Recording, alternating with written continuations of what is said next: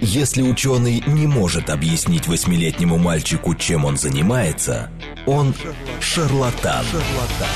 В ярком и популярном формате мы знакомим слушателей с интересными фактами из мира науки в программе «Ученый свет». свет. Программа предназначена для лиц старше 16 лет. Здравствуйте, в эфире программа «Ученый свет», в которой мы отвечаем на вопросы об окружающем мире с научной точки зрения. Меня зовут Андрей Бычков, я ведущий этой программы. Сегодня со мной и, как обычно, хм. в нашей э, дистанционной, самоизоляционной студии Вера Грибанова. Вера, привет. Привет, Андрей. Здравствуйте, дорогие слушатели. Не будем ходить сегодня вокруг да около. Тема, которая, думаю, заинтересует э, очень многих людей. А, сегодня будем говорить о сердечно-сосудистых заболеваниях с научной точки зрения. А у нас в гостях Терещенко Сергей Николаевич, профессор, доктор медицинских наук, заслуженный деятель науки РФ. Сергей Николаевич, добрый день. Добрый день. Здравствуйте всем. Здравствуйте, да. спасибо, что а, выделили время, чтобы присоединиться к нам удаленно. Да, а, видите, но, новые условия требуют новых решений. Значит, эм, к нашим слушателям. Мы в прямом эфире, поэтому, пожалуйста, можете отправлять свои вопросы на смс номер 8 925 48 948 или в Телеграм говорит МСК-бот. Ну, по телефону, к сожалению, звонить нельзя, потому что у нас на телефонной линии наш гость. Сергей Николаевич, ну вот я говорю, чтобы далеко не уходить, сердечно-сосудистые заболевания – причина смертности номер один в Российской Федерации. Так ли это? Э, отличаемся ли мы, а, а, так сказать, вот от по этому рейтингу, стран? да, от других mm-hmm. стран? А, это абсолютно правильно.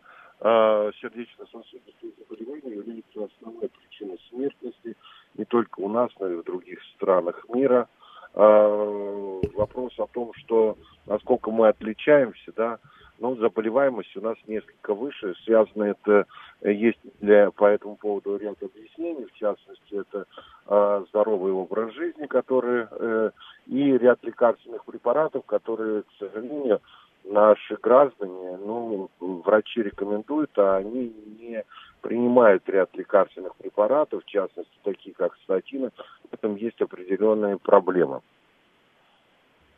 Статин – это препарат, насколько я помню, который нормализует, э, регулирует уровень холестерина в крови.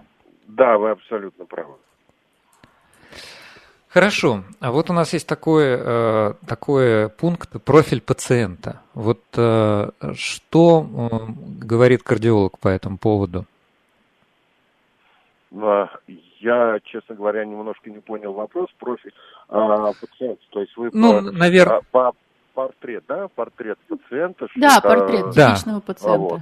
А, портрет пациента, ну, в основном это люди среднего а, пожилого и старческого возраста, а, независимо о, от пола, то есть нет абсолютно а, таких а, больших половых различий, потому что у женщины после а, определенного периода, жизненного периода, когда прекращается репродуктивная функция, риск заболевания становится такой же сопоставим, как с мужчиной. А с возрастом даже чем старше становится, тем больше вероятность риска заболеть сердечно-сосудистыми заболеваниями. Ну, это связано продолжительностью жизни женщины, она больше, чем у мужчин.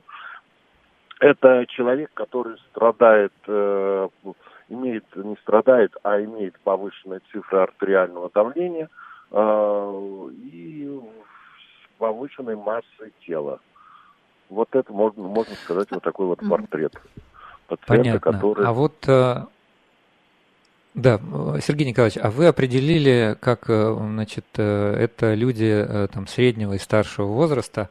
Вот нам, как людям, я не знаю, по-моему, по рекомендации ВОЗ мы относимся до 45 лет к гражданам молодого возраста. Но да, нам все равно да, очень...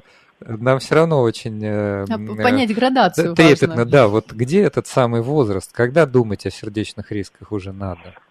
А если мы говорим о сердечно-сосудистых рисках, то а, вопрос э, возрастной это становится где-то после 40 лет.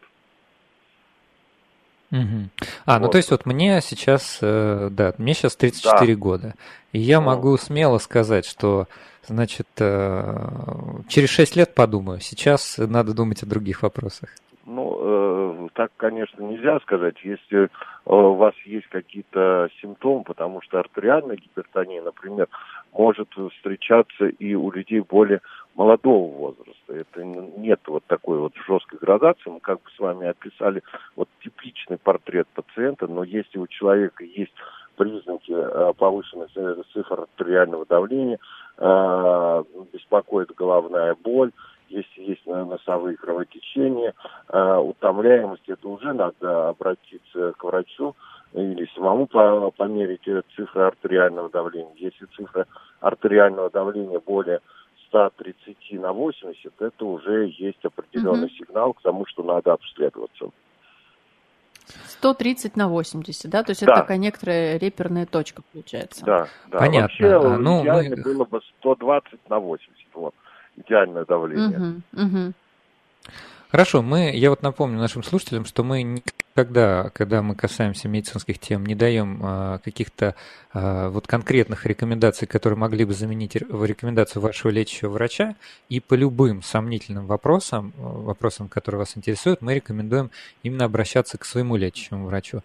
Наша задача лишь дать некий такой ликбез, да, значит, а, рассказать, как, как что устроено, вот, какие существуют риски, ну, вот так сказать, э, чтобы, опять же, мне кажется, что просвещение – это тоже важный вопрос, а особенно, ну, так сказать, в контексте сердечно-сосудистых заболеваний. Потому что раз, mm-hmm. раз это заболевание номер один, причина смертности номер один в Российской Федерации. Андрей, я вот где-то прочитала, по-моему, вчера, когда готовилась, что у нас э, ежегодно умирает от 17,5, по-моему, там, может До 18 быть, миллионов да, миллион. людей. Это, я так понимаю, всего, да, а, по всем странам. Естественно... Не, не, не, а, э, а э, да, это была э, статистика, по-моему, по всем. Ну, я могу ну да, возможно, да. Я думаю, что права, похоже думаю, на правду. Так. так. Вот, в России тоже, получается, это заболевание номер один. И, может быть, мы спросим, что это за заболевание? Да, да, да, да. Вот какие, а это же не одно какое-то заболевание, заболевание их же ну, много. Вот их называют конечно. общим понятием, сердечно-сосудистые заболевания. Конечно. А, это такое сборное понятие сердечно-сосудистые заболевания. Туда входит э, достаточно большое количество заболеваний, не только э, повышенные цифры артериального давления, артериальная гипертония, да, это также э, ишемическая болезнь, инфаркт миокарда, э, хроническая сердечная недостаточность, различные нарушения ритма и так далее и тому подобное. То есть это ну, вот такой вот э, конгломерат огромный заболеваний, да, и который, безусловно, э, должен врач поставить. Не просто сказать, что у меня сердечно-сосудистые заболевания, это значит ничего не сказать. Угу. Нам тут э, слушатель деревенский парень Телеграм пишет, ну он так подписался. Мне за 50, давление 130 на 80. Не знаю. За 50 парень. Хорошо, Прикольно. наверное. Скорее хвастается. Давайте спросим нашего гостя. Да. А, спасибо большое, но я хочу поздравить а, молодого человека а, что у него цифры артериального давления 130 на 80 не а, здесь не надо применять какие-то лекарственные препараты да, в этой ситуации. Но я бы порекомендовал все-таки а, определить уровень холестерина и а, липопротеидов в крови, вот этих веществ, которые в крови находятся, которые отвечают за риск развития атеросклероза. Потому что бывает так, что... Вот мы... А мы, мы говорили, да, про это? Да, и давление хорошее. Да, да, вот, да. И вроде все ничего, и вдруг раз, и наступает, э, раз, развивается инфаркт миокарда. Человек говорит, а я соблюдал диету, занимался спортом и так далее и тому подобное. Есть еще другой фактор, который независимо от нас, и мы не можем повлиять. Это наследственный, mm-hmm. генетический фактор. Вот это тоже э, такая проблема, с которой на сегодняшний день, безусловно, мы не можем не считаться. Конечно, и наш слушатель еще, э, ну как сказать, э, не знаю, Добавил. как это, да, добавляет, да, не, буду, не буду никаких давать оценок, да, а пишет, что он еще курильщик хронический. 35 лет. Да, 35 это, лет курит, говорит. Ну вот это, мы, скажем плохо. так, делать не надо. Конечно. Это плохо. У меня Курение такой вопрос это есть. фактор Мы... риска mm-hmm. развития сердечно-сосудистых заболеваний. Вот это, это факт, не, который нельзя от него отмахнуться и сказать, что это неправда. это на самом деле есть факторы, которые приводят к риску развития сердечно-сосудистых заболеваний. В частности, курение. А это же влияние на сосудистую стенку, на риск э, повышенного тромбообразования и так далее и тому подобное, которое в последующем может привести к развитию при нормальных цифрах артериального давления, может развиться инфаркт миокарда. Спазм сосудов и не обязательно вот. даже, чтобы был потом атеросклероз. Да, вот я хочу сказать нашим слушателям, во-первых, напомнить, что мы в прямом эфире. Кто тоже а, спрашивает. Да, вот нас спрашивают, это прямой эфир? Крел. Да, это прямой эфир, угу. хоть мы из дома, ну, сами понимаете.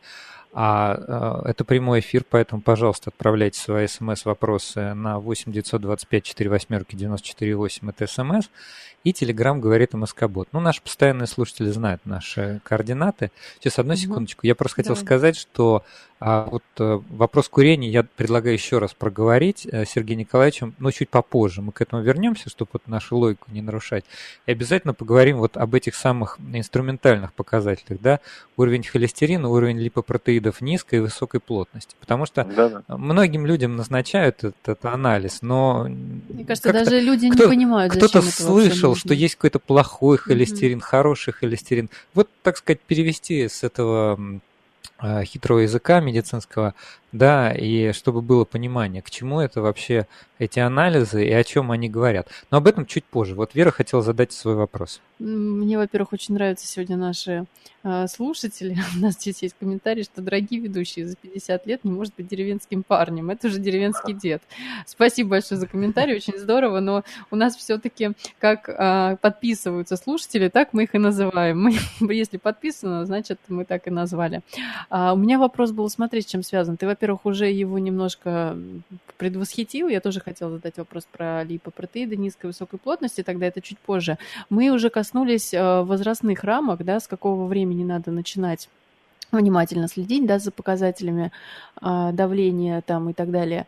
А, есть же такой миф, вот ты наверняка с ним встречался, что а, после 40 лет у мужчин резко возрастает вот а, вероятность, например, а, ну вот э, в какой-то, не знаю, наверное, критической степени, да, э, схватить заболевание, или там вот вероятность инфаркта, да, повышается вот там угу. 40 или 45, я точно не помню. Ну вот Мне... наш гость сказал, что после 40 уже стоит да. Э, думать об этих И рисках. почему-то вот я много где слышала, то ли это миф такой, то ли вот как-то вот люди друг другу рассказывают, не знаю, что именно у мужчин вот 45 там до 55, то есть вот в это окно, вот, вот там прямо основной риск. А давай спросим, да, почему вот и правда ли узнать, это? так ли это или нет. Да, Сергей Николаевич, а, есть у вас что прокомментировать? Да. А, ну, во-первых, не после 40, а, а после 50 лет а, риск повышается. Это связано опять же с тем, что а, развиваются такие вот заболевания, как артериальная гипертония, да, и мы же с вами рождаемся все абсолютно, ну, в большинстве случаев э, абсолютно здоровы. И вот факторы риска, вот факторы риска, которые мы по жизни с вами набираем, накапливаем, постепенно-постепенно накапливается. Риск развития атеросклероза, там, коронарных сосудов, риск развития артериальной гипертонии. Вот это все, это постепенно с возрастом накапливается, и э, мы подходим к той черте, когда они, э, извините, вот такое в кавычках слово, срабатывают, вот эти факторы риска, если их не э, коррегировать, да, не снижать цифры артериального давления, mm-hmm. не влиять на уровень липопротеидов, не заниматься там здоровым образом жизни и так далее и тому подобное, это все абсолютно понятно. Мы до, доходим до какого-то э, критического момента, и в этот момент срабатывает вот, э, вот это все неприятности, которые человек может э, получить по жизни. Понятно. А, слушатели, вот Крел, он пишет, но я немножко не понял ваш вопрос. Можете уточнить, уточнить, что у вас не изменилось? Вот. А, есть еще вопрос от наших слушателей. Но видите, я... А вот пещерец, да, как, как и предсказывал, угу. тема горячая, конечно, разумеется. Я думаю, что наш гость тоже понимает, что это, эти вопросы интересуют огромное количество людей. 88 Э, да, значит, Пещерец пишет, 88-й. Э, Поясните, мне 61, последние 10-15 лет у меня давление 90 на 60. Прекрасно себя чувствую. Это может быть из-за йоги. Занимаюсь 25 лет, закаливаюсь, занимаюсь спортом. Вот у человека явно... Но я бы поздравил. Понимаете, а, мы же говорим о том, что есть люди, Э, у которых развивается артериальная гипертония, гипертоники, да, вот так в простонародье называют. А есть люди, у которых не развивается. Это тоже есть определенный момент. Это вот, э, ну, как сказать, это мама с папой подарили э, человеку. Да. Вот у него вот такая генетическая... Есть люди, у которых э, цифры артериального давления на ранах меньше, тех э, норм, но они чувствуют прекрасно себя. Это абсолютно есть и люди гипотоники, нормотоники и гипер, гипертоники. Это, ну, надо угу. поздравить человека, что он, он прекрасно чувствует на таком да, давлении, нет типа, каких-то симптомов э, гипотонии. Ну, это хорошо. Да, а вот еще э, слушатель Крел уточнил, что он имел в виду. Он э, писал, что у него с подросткового возраста пролапс митрального клапана. Сейчас мне 37, недавно э, проверялся, сказали, размер этого пролапса не изменился, все нормально. Сергей Николаевич, я вас попрошу тоже перевести этот диагноз, его достаточно часто ставят. Самое интересное, что даже молодым людям, и я даже среди своих знакомых знаю, что это вызывает большие волнения – Хотя на самом деле, как я понимаю механику этого процесса, ну, в общем, теперь передам ну, слово Слова вам. страшные. Да, звучит Я страшно. понял. Вопрос, а, ну, во-первых, пролапс центрального клапана достаточно часто это не патология. Вот давайте так определимся, что будем говорить, что это не патология, это врожденные вот особенности пролоббирования, провисания э, митрального, одного из митральных клапанов, он провисает, он э, не за, полностью не закрывает э, э, митральное кольцо, вот, чтобы кровь у нас э, обратно не забрасывал. Небольшой э, пролапс митрального клапана, он абсолютно не влияет на здоровье человека. Его в основном ставят на основании проведения ультразвукового исследования.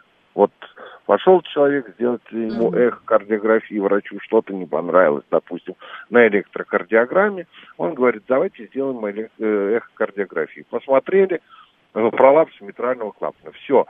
Человек начинает бояться, переживать, это естественно, непонятное слово. Если не сопровождается никакой клинической картины, например, нету, а, не появляется нарушение ритма, да, вот, например, чаще всего при пролапсе митрального клапана возникают э, различные нарушения ритма, в частности, э, э, желудочковой экстрасистолии, внеочередное сокращение сердца. А так, когда вот это возникает, да, да тогда надо уже м, обращаться к врачу, возможность э, назначения медикаментозной какой-то терапии, э, или же здесь уже есть, есть выраженный обратный заброс крови, вот митральный пролапс, да, обратный, так называемая митральная регургитация, обратный заброс крови из желудочка в предсердие. То в норме угу, кровь угу. поступает да что в предсердие, а, в, в желудочек. Вот когда кровь поступает из предсердия, наполняет желудочек, достаточно большой объем крови наполнил левый желудочек, э, левый желудочек начинает сокращаться, и вот давление крови закрывает вот этот митральный клапан и не дает обратно крови пройти. А вот провисание, да, что дает? Оно идет обратный заброс крови может быть.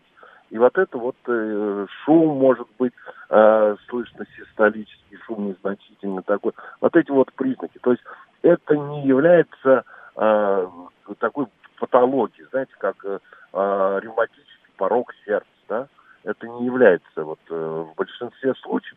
Да, То есть можно сказать, что это особенность? Это особенности, да. Не всегда на это надо обращать Хорошо, внимание. Сергей Николаевич. Да, спасибо. Спасибо. Я, я хочу напомнить нашим слушателям, вот видите, как у нас сегодня эфир построен, что не мы задаем вопросы, а вы задаете вопросы, но это и хорошо, потому что мы, честно говоря, уже немножко касались этих вопросов, вот, но видим, что все равно интерес есть.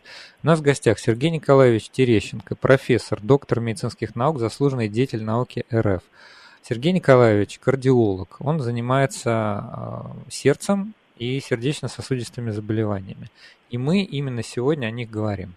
У нас на самом деле осталось где-то 5 минут да, до перерыва. Да. Не хотелось бы в какой-то новый большой блок уходить. У меня, смотри, какой вопрос появился, Андрей. Мы уже вкратце коснулись темы, как лечить, да, что принимать нужно статины. Ну, это ну, лишь да? Э, по назначению, по назначению врача. Понятно. Только, а я как-то подумала, что есть еще Сартана, есть такая группа, и вроде бы они тоже обычно назначаются при ССЗ, но, наверное, менее популярные. Вот. А может быть, мы во второй половине как раз поговорим про сердечную недостаточность и начнем да. с того, что ну, это такое, можно, да. и а, заодно, может быть, поговорим про несколько По- видов препаратов. Подходы, да, подходы просто да. к терапии какие-то. Сергей Николаевич, вот еще да. нам слушатели продолжают задавать вопросы. Мне кажется, они, может быть, такие, как сказать, эм, эм, а, как сказать, обыденные, обыденные, обыденные и вам их, наверное, задавали миллион раз, но нам они тоже кажутся очень э, важными и полезными, потому что они постоянно возникают.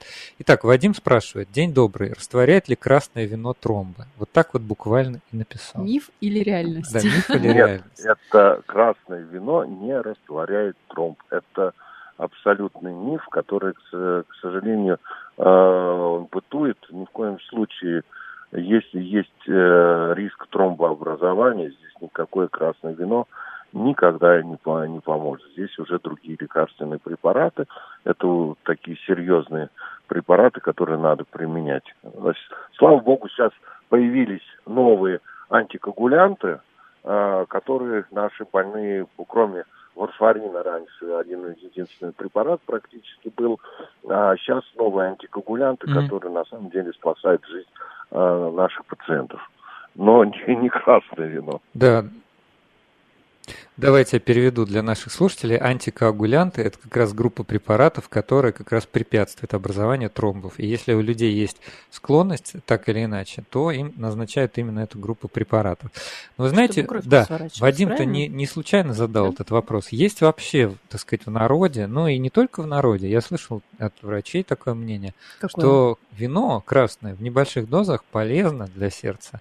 Вот каково ваше мнение, Сергей Николаевич, по этому поводу?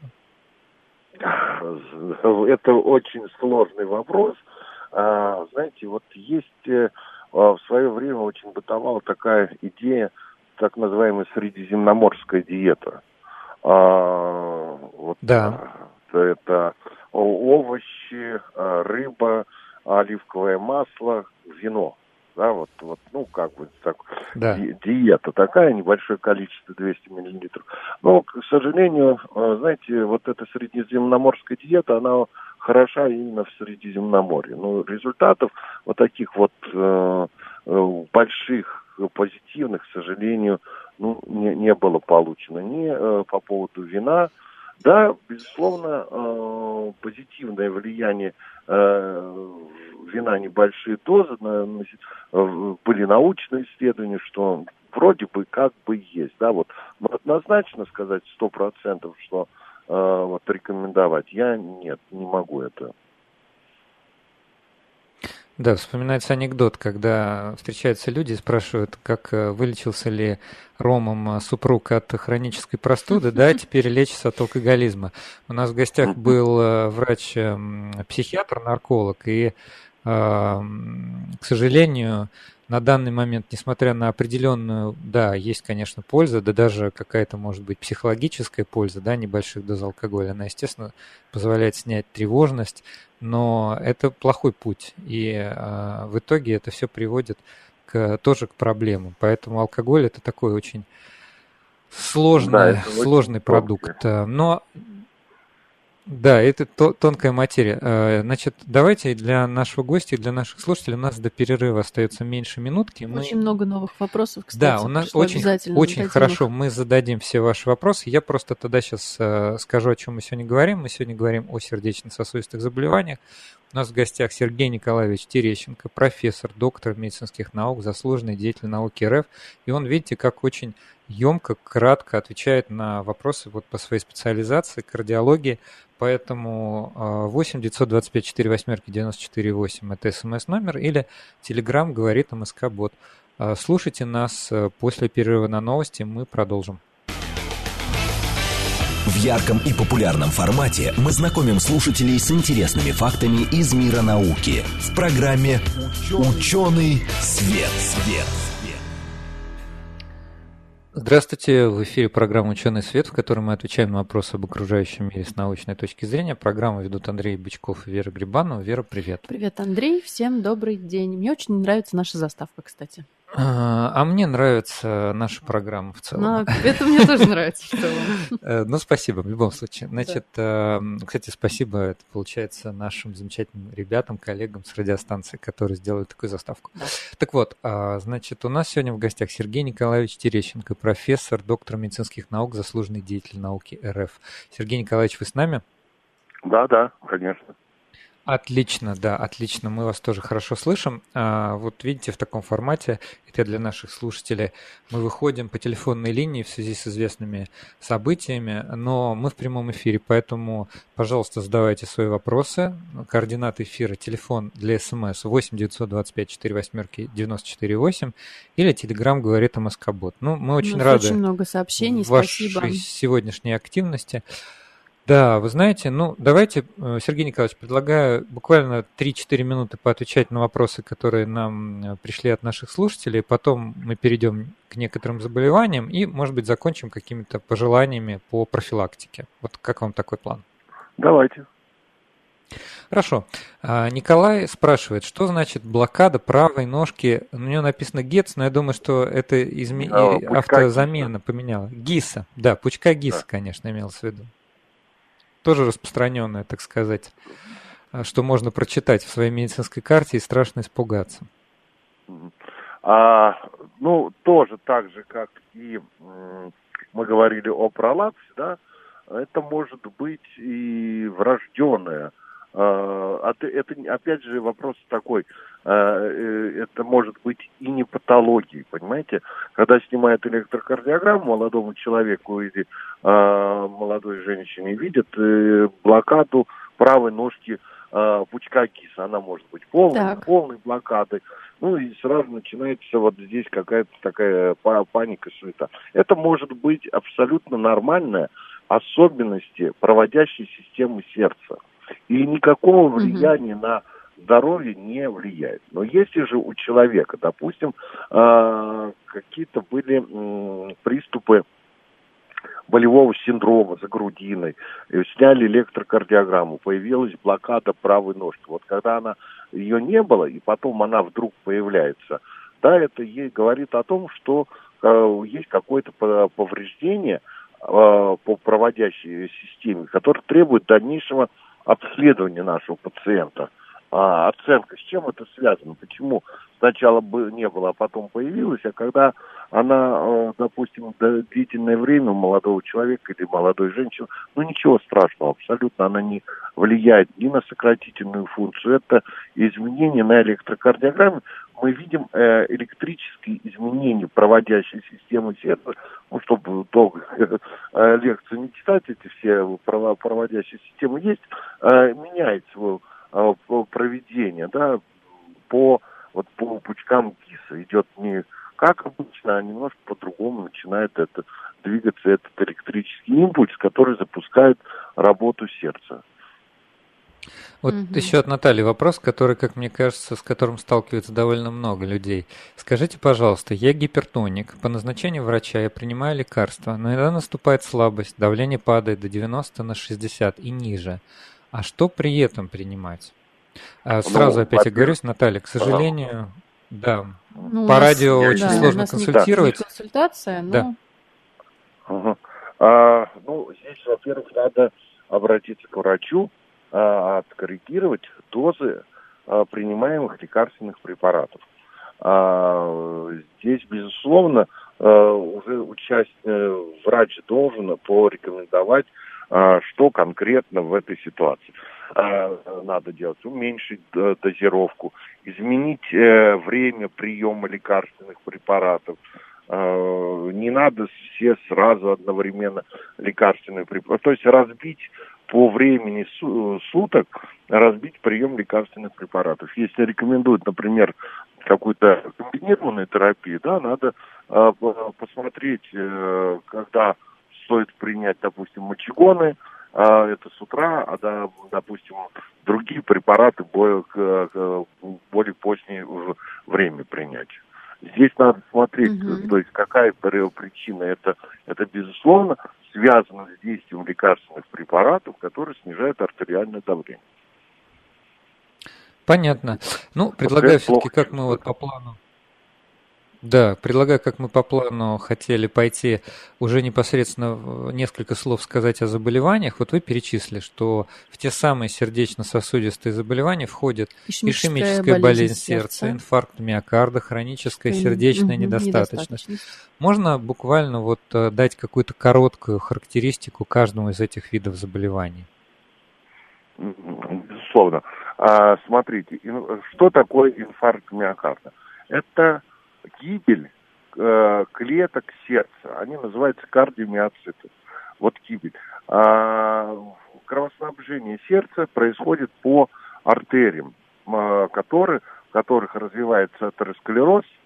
Э, какая-то причина приводит к тому, что надрывается вот эта атеросклеротическая бляшка – может быть там воспаление, много причин может быть, физическая нагрузка, эмоциональный стресс и так далее. Образуется тромб, который закрывает просвет сосуда.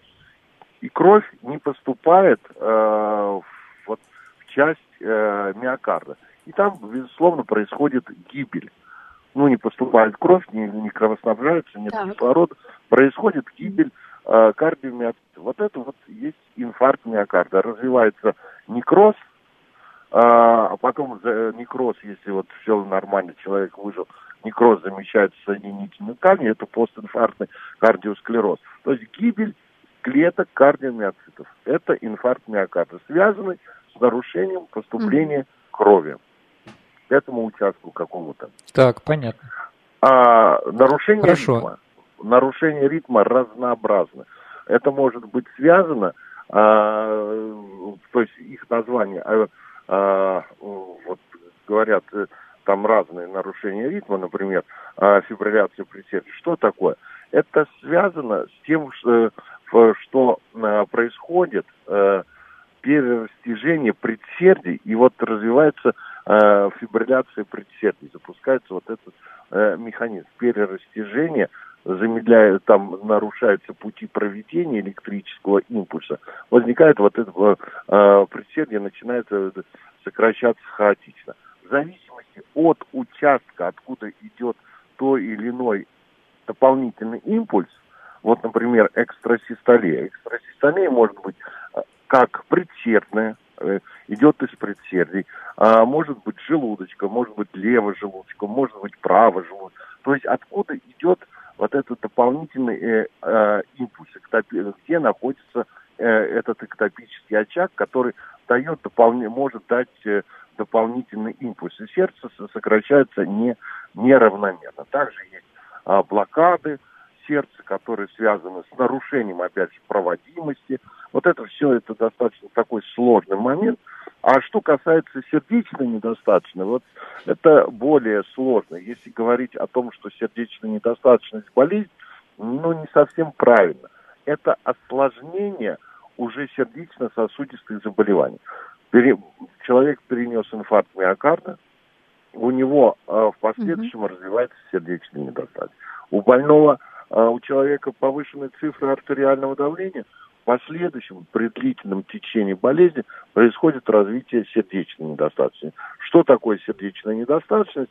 Это э, изменение выброса сердечного, то есть э, выброс сердечный уменьшается. Это может быть связано с перерастяжением левого желудочка или правого, это может быть связано с тем, что, э, как есть такое понятие, диастолическая сердечная недостаточность, сердце не может э, полностью расшириться и взять полный объем крови, который поступает, естественно, выброс маленький. Вот сердечная недостаточность – это малый болезнь малого, э, маленький выброс сердечный. Естественно, мало поступает кровь, э, крови в, в сосудистые русла, естественно, меньше кислорода и вообще э, задержка жидкости и так далее, и приводит вот к тем симптомам, которые мы видим при сердечной недостаточности. Одышка, развитие отеков, быстрая утомляемость, э, ночное удушье может быть и так далее и тому подобное, но много-много симптомов тоже. Ни по одному симптому мы не можем сказать, что у больного сердечная недостаточность. Это не кириотоксикоз, где мы видим экзофтальм, э, имеется увеличение щитовидной железы, зоб, мы, это можно все увидеть сразу. А сердечная недостаточность – это комплекс э, э, симптомов, Комплекс вот, симптомов, жалоб, да, которые больной каких-то? предъявляет. Мгм. Да, и, видимо, на фоне каких-то других, ну, не других, а вот, видимо, на фоне каких-то заболеваний. Сергей Да, Николаевич, а скажите, пожалуйста, вот этот комплекс симптомов, он навсегда или, э, ну, в принципе, уже из ваших слов понятно, что это даже, наверное, может быть и обратимым состоянием. Можно ли как-то, ну, условно вылечиться от, от э, сердечной недостаточности? Но, к сожалению, от сердечной недостаточности а, вылечиться как от простудного заболевания или как от воспаления легких нельзя. Уже имеется повреждение э, сердца. Ну вот некроз, да, был некроз, инфаркт миокарда, образовалась соединительная ткань. На сегодняшний день пока, к сожалению, современные медицинские технологии не позволяют в- восстановить э, сократительную функцию, полностью восстановить сократительную функцию миокарда. Не может кардиомиоцита взять и начать развиваться там, где есть соединительная ткань. Все уже это, ну, как говорится, вот рубец. Человек разрезал руку, допустим, у него образовался шрам. Шрам практически не- невозможно, э, как сказать, вылечить и от него избавиться. Ну, только оперативно. А, хорошо, а вот э, да, вот э, скорее такой тоже вопрос немножко в сторону. А, и наши слушатели спрашивают, а, значит, как понять, что начались проблемы с сердцем?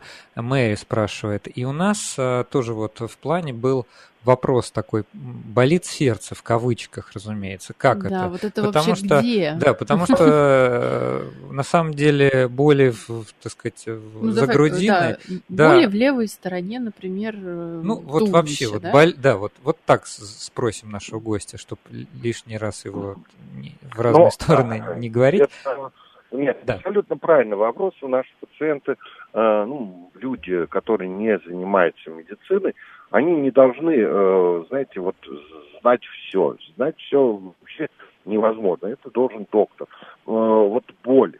Ну, боль э, в грудной клетке. Слева, например.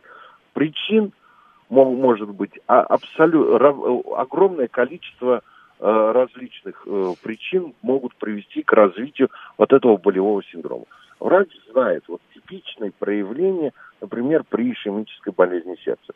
Для ишемической болезни сердца не характерно э, ну, в течение всего дня, чтобы болело э, в, области сердца. Это не характерно. Характерны проявления именно ишемической болезни сердца – это э, кратковременное, кратковременное болевое ощущение. Вот может быть тоже, опять же, боль, она может быть различная. Давящая, ноющая, сжимающая и так далее и тому подобное. Она может отдавать в руку. А человек э, выполняет работу, у него появляется это такое болевое ощущение, он прис- э, присаживается, перестает э, выполнять эту работу, у него проходит это болевое ощущение. Ну, может, при, при инфаркте миокарда болевое ощущение не проходит, но это э, оно не может очень-очень длительно существовать. Вот это вот так называемый дифференциальный диагноз, который врач достаточно очень быстро, пообщавшись, задав больному ряд вопросов, может для себя э, четко сформулировать уже наличие диагноза. Просто боль это ни о чем. Понимаете? Она может Да, быть конечно, мы- и так далее, миозит, так различных при э, других э, Это может быть с ЖКТ связано. вот- Да. Ну, Или конечно. Вот а, да, да не, та самая невралгия. На самом деле, я думаю, что когда вот молодые люди обращаются да, с подобными болями, то врачи на них даже по нашему опыту смотрят так немного с улыбкой. Конечно, отправляют, безусловно, на обследование, ну, то есть э, электрокардиография, ну, вот. Но чаще всего это оказывается чем-то а, ну, таким вот, вот из серии невралгии. А, можно я дополню ваш ответ, чтобы наша тоже программа какая-то была такая просветительского характера? Во-первых, в любом случае, Мэри, значит, надо обратиться к врачу, если есть какие-то именно жалобы, да, объяснить ему эти жалобы. Во-вторых, есть неплохие медицинские ресурсы, вот, к сожалению, на английском языке, но, к счастью, не написано на таком простом английском языке, что а их э, Google Translator переводит просто ну, прекрасно. Да. да. Это, например, nhs.uk, вот, где есть э, раздел про все-все-все болезни. И этот раздел, а, он эм, рецензируется врачами постоянно, и там находится самая актуальная медицинская информация. И там есть та самая дифференциальная диагностика. В каком случае надо звонить в скорую, в каком случае достаточно просто посетить своего врача лечащего. Вот, поэтому, ну, тоже, как бы, мне кажется, современные пациенты должны немножко ориентироваться. А, давай еще немножко вопросов. А, а Можно я вас... Да, да, вот да, 52-й да. пишет. Ну, вот вы абсолютно правильно сказали. Да. Знаете, а особенно людям, которые уже имеют сердечно-сосудистые заболевания или произошла какая-то катастрофа сердечно-сосудистая, он должен знать э, вот эти вот проявления болезни, чтобы вовремя обратиться э, к врачу, не ждать там э, несколько часов, и чтобы врач уже там бригада скорой помощи приехала и могла бы оказать помощь. Тем, чем раньше будет оказана медицинская помощь, чем раньше, например, будет восстановлен коронарный кровоток, тем больше вероятность того, что у больного не случится, там, допустим, инфаркт миокарда или какая-то катастрофа не случится. И это все в конечном итоге может привести к предотвращению риска развития вот, сердечной недостаточности. Хотелось бы сказать обязательно несколько слов, когда мы говорим про сердечно-сосудистые заболевания, о негативных факторах и наоборот, о факторах профилактики. Ведь не секрет, что ну, многие люди знают, я думаю, сейчас большинство людей согласится, что курение для сердца это не очень хорошая история. Мы об этом говорили в первой части программы. Вот какие режим мог... питания еще. Да, наверное, какие могут влиять. быть еще факторы негативно э, сказываются на здоровье сердца? А, может быть питание, и за какими инструментальными характеристиками надо следить, а, ну, конечно, наверное, пациенту совместно с врачом, да, чтобы, так сказать, ну, подстраховать себя и чтобы беды не случилось. А, спасибо большое. Здесь э, вы уже упомянули, это питание. Питание должно быть рациональное. Надо за этим следить. Надо следить за своим весом то есть не допускать э, э, повышения веса. Вот это очень важный момент, и постараться у, уменьшить употребление жиров, э, в частности ж, э, животных жиров, да, потому что особенно свинина, да, риск э, э, развития атеросклероза у нас э, напрямую есть доказательства того, что э, атеросклероз связан напрямую питанием человека. Вот это очень важно понимать. Вот эти очень важно. Стресс. Вот это огромное количество. Вот мы, э, к сожалению, часто говорим о разных факторах риска. Э, это э, питание, курение, злоупотребление алкоголем, но забываем о таком вот факторе риска, как стресс. Понимаете, мы живем в такой, э, как сказать, ситуации э, на сегодняшний день. Вот это вот постоянно стрессорная ситуация, она, к сожалению, ну, не приводит к э, улучшению здоровья, а наоборот ухудшает. Вот еще теория Селье, который в свое время объяснил, что такое стресс, это очень важно. Вот постараться как-то не mm-hmm.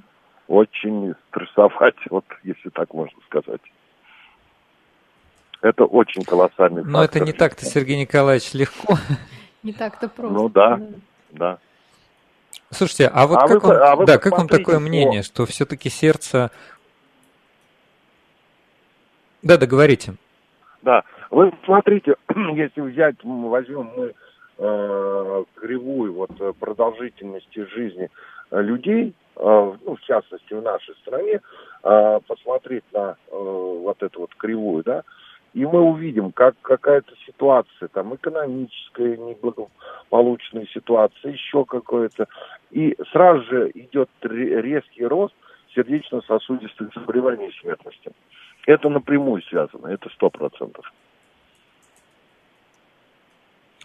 А, ну вот видите, вы ответили на тот вопрос, который хотел задать, что вот некоторые люди говорят, что сердце рассчитано, ну и сосуды наши рассчитаны на довольно сильные эмоциональные перегрузки, и э, как бы вот, э, ну даже те же самые занятия спортом, в общем, являются такой довольно сильной нагрузкой. Вот, и казалось бы, ну вот я говорю, это такое мнение есть, что, дескать, не надо переживать по поводу того, что сердце там не выдержит. Но вот вы говорите вещь, которая действительно есть зависимость, судя по всему. Да, абсолютно. Ну и э, физическая нагрузка тоже должна быть дозированная, понимаете. Э, человек, э, мы прекрасно знаем, что если человек начинает заниматься спортом активно, то, э, мягко говоря, это не э, добавляет э, э, здоровья. Я имею в виду уже спорт. Вот, к сожалению, вот это вот тоже есть определенный фактор риска. Например, э, вдруг человек решил, не занимался, не занимался, и начал активно заниматься, ходить в тренажерные залы, брать, вот, там, ставить для себя рекорд. Вот, к сожалению, вот это вот тоже, ну, не есть. Вот знаете, все, любые излишества, это вредны. Вот это сто процентов. Вот э, про, а про, я, про, прости, что тебя давай, перебиваю. Давай, я давай. просто хотел бы уже вот эти четыре минуты посвятить как раз профилактике и мне, немножко. Мне нужно про спорт спросить. И про спортсменов. Ну, спроси, давай. Мне вот интересно, есть какие-то виды спорта, которые более располагают к ну, нормальной, стабильной работе сердца, скажем так? Ну, как сказать, сам спорт, вот понятие, вот э, э которые вот, люди занимаются спортом, это их жизнь, да, к сожалению, это дополнительное здоровье не дает. Как бы это казалось бы парадоксально, да? Потому что э, любое занятие спортом – это э, работа на износ. Э, каждый раз это вот дают дополнительные нагрузки. Я просто очень много видел спортсменов, да, которые ко мне обращались, а, и молодые спортсмены, а, лыжники, а, сердце начинает очень прогрессивно увеличиваться, да, потому что там требуется большое количество ну, выброса крови, попадающих кислорода, вот, а организм еще молодой. Вот если говорить о спорте, не о физкультуре, а о спорте, спорт – здоровья не, не, да, да, не дает дополнительно. А вот занятие физкультурой, вот это вот да, который человек ну, себя постоянно держит в определенном э, стимуле, да, это, ну, это позитивно, это выработка дофаминов, это гормон счастья, радости и так далее и тому подобное. Э, здесь, понимаете, мы должны просто разграничить Но все-таки... спорт или физкультура. Вот Да, вы, наверное, имеете в виду все-таки такой профессиональный спорт. Да, и да, в подтверждение конечно. ваших слов, э, вот у нас в вопросах такой есть факт, да, что известный тренер веган Боб Харпер перенес инфаркт. Вот, и вот, э, соответственно, человек, который вел так называемый здоровый образ жизни, который сейчас стал, наоборот, даже, можно сказать, в моде. И вот, знаете, вот в дополнение, чтобы э, тоже ответить еще на несколько вопросов, слушатель 52 пишет, принимает, принимает таблетки Э, который снижает давление. Э, давление 110 на 70, гири противопоказано. Вот очень характерный вопрос среди нашей аудитории сегодня. Я не понял вопрос. Противопоказано что? Противопоказана ли гиря? То есть вот заниматься, ну я так понимаю, гиря это вот 16-килограммовый вот это здоровый угу. кусок железа. Который человек, нужно поднимать. Да, который нужно понимать. Человек при этом принимает э, таблетки, значит, э, понижающие давление. И у него сейчас 110 на 70. Угу. Ну, конечно, это достаточно большая физическая нагрузка, которую человек себе дает при, при этом э, принимает лекарственные препараты. Все-таки я бы не э, стал испытывать бы свою судьбу э, и рекомендовать бы нашему пациенту э, человеку, не будем говорить пациент больной, да, а э, давать на организм да. такие большие физические нагрузки. Это достаточно большая физическая нагрузка. Сергей Николаевич, спасибо большое. Да, вы нам сегодня очень много всего интересного рассказали. Я надеюсь, что это наших слушателей э, заставит задуматься. Вот. И в любом случае, еще раз рекомендуем по любым спорным вопросам обращаться к вашему лечащему врачу. Если так или иначе ваш лечащий врач занят, не может ответить на ваш вопрос, спрашивайте второе мнение. Сейчас очень э, большая возможность получения знаний. Это тоже очень важно. У нас в гостях был Терещенко Сергей Николаевич, профессор, доктор медицинских наук, заслуженный деятель науки э, Российской Федерации. Говорили о сердечно-сосудистых заболеваниях. Сергей Николаевич, спасибо большое. А спасибо. нашим слушателям услышимся в следующую субботу.